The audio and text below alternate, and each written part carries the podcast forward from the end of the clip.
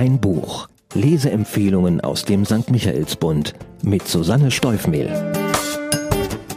Heute habe ich den Roman Was wir sind mitgebracht, einen sehr bissigen und hochemotionalen Roman aus England, in dem sich drei Frauen erstaunt fragen, was aus ihren Plänen und Wünschen geworden ist. Die Autorin Anna Hope, Jahrgang 1974, hat in Oxford englische Literatur studiert und sie hat eine Schauspielausbildung an der Royal Academy of Dramatic Art absolviert. Beide Berufswege finden wir auch bei ihren Protagonistinnen wieder. Was wir sind, ist ihr dritter Roman und der zweite, der auf Deutsch erscheint. Die Handlung. Hannah, Kate und Lissa sind enge Freundinnen. Hannah und Kate kennen sich schon seit ihrer Schulzeit. Später, während des Studiums, kam Lissa dazu. Die drei bewohnten in London gemeinsam ein altes Haus, in dem Lissa auch heute noch lebt. Sie ist Single und eine begabte, leider aber nur mäßig erfolgreiche Schauspielerin, die sich ganz mühsam von einem Engagement zum nächsten hangelt. Ganz anders Hannah. Die Managerin ist beruflich ganz oben angekommen, jetzt fehlt zum großen Glück nur noch ein Baby, aber das will sich einfach nicht einfinden. Ihr verzweifelt beharrlicher Kinderwunsch bringt ihre Ehe gehörig ins Wanken. Literaturdozentin Kate dagegen ist nach einem One-Night-Stand schwanger geworden und sitzt nun im provinziellen Canterbury mit ihrem neugeborenen Sohn und dem frisch angetrauten Ehemann, den sie ja eigentlich kaum kennt. Die Freundinnen sind also an einem Punkt angekommen, an dem sie feststellen müssen, dass man seinen Plan vom Glück nicht so einfach erzwingen kann. Und sie fragen sich, was aus dem Menschen geworden ist, zu dem sie eigentlich werden wollten. In Rückblicken auf verschiedene Episoden aus dem Leben von Hannah, Kate und Lissa entblättert Anna Hope ganz allmählich, was die Freundinnen verbindet, aber auch, was sie trennt, denn ihre komplett unterschiedlichen Lebenssituationen haben für eine gewisse Distanz gesorgt. Und gerade jetzt, wo sich jede von ihnen in einer Ausnahmesituation befindet, brauchen sie einander mehr denn je. Lissas Mutter analysiert das messerscharf.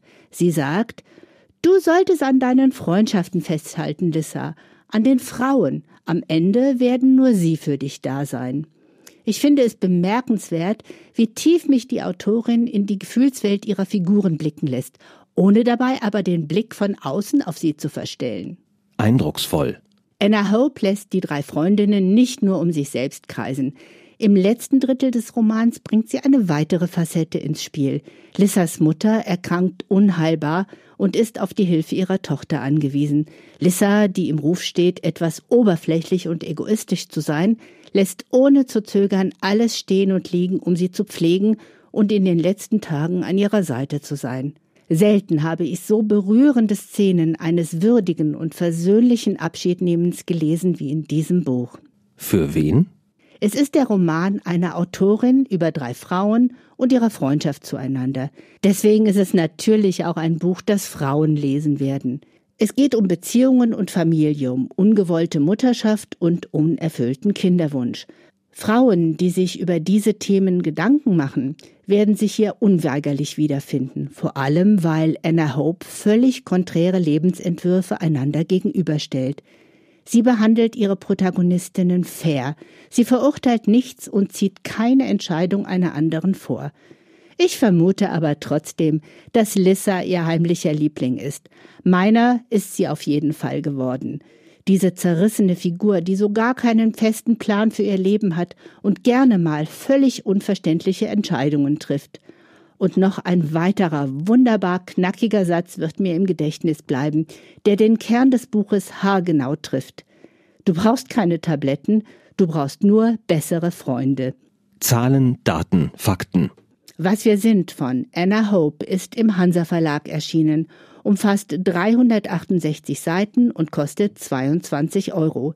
Zu bekommen in der Buchhandlung Michaelsbund oder im Onlineshop auf michaelsbund.de.